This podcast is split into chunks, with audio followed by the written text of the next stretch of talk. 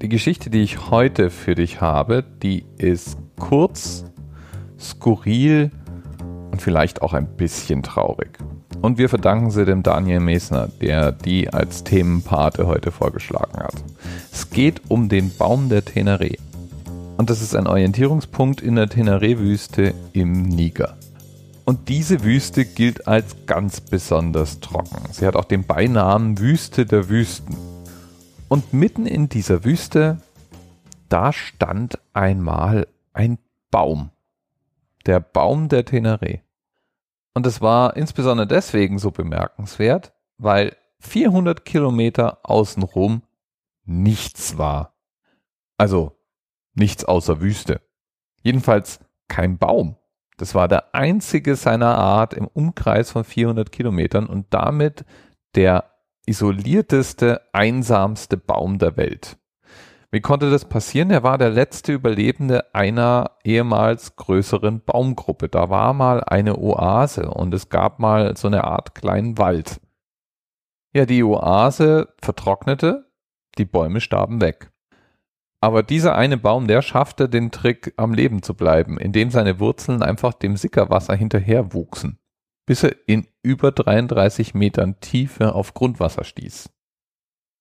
Den Einheimischen war der Baum, und das wundert jetzt gar nicht, praktisch heilig. Er galt als ein Symbol für Leben, war ein wichtiger Orientierungspunkt, war praktisch auf jeder in der Gegend durchlaufenden Karawanenroute ein Rastpunkt und war ein Staatssymbol.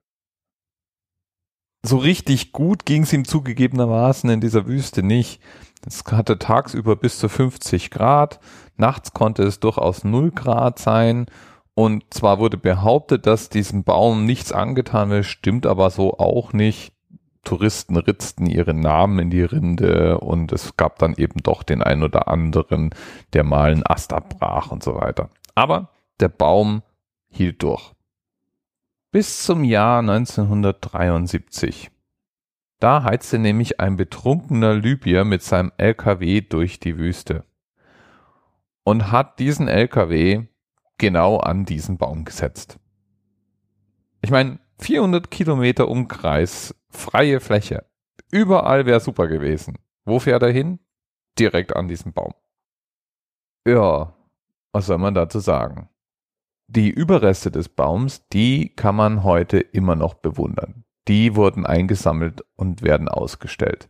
An der Stelle, an der dieser Baum mal stand, da wurde zunächst so eine Art kleiner Wald gepflanzt, also um die 30 kleine Bäumchen, was aber dann daran scheiterte, dass in Niger irgendwie niemand Sinn darin sah, jemanden regelmäßig zu bezahlen, dessen einziger Job gewesen wäre, in der Wüste 30 Bäumchen zu gießen.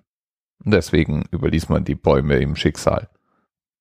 Ja, und heute steht an der Stelle, an der dieser Baum mal stand, ein ungefähr sechs Meter hoher Stahlbaum. Und da stellst du dir jetzt bitte keinen schönen, modellierten, kunstvollen Metallbaum vor, sondern das ist buchstäblich einfach mal ein Masten mit ein paar Seitenstangen und Radkappen, die dranhängen. Heult dann auch schön, wenn der Wüstenwind durchpfeift. Bis bald. TMRS 10, 9, 8. The experience of 47 individual medical officers. Was hier über die Geheimzahl der Illuminaten steht. Und die 23. Und die 5. Wieso die 5? Die 5 ist die Quersumme von der 23.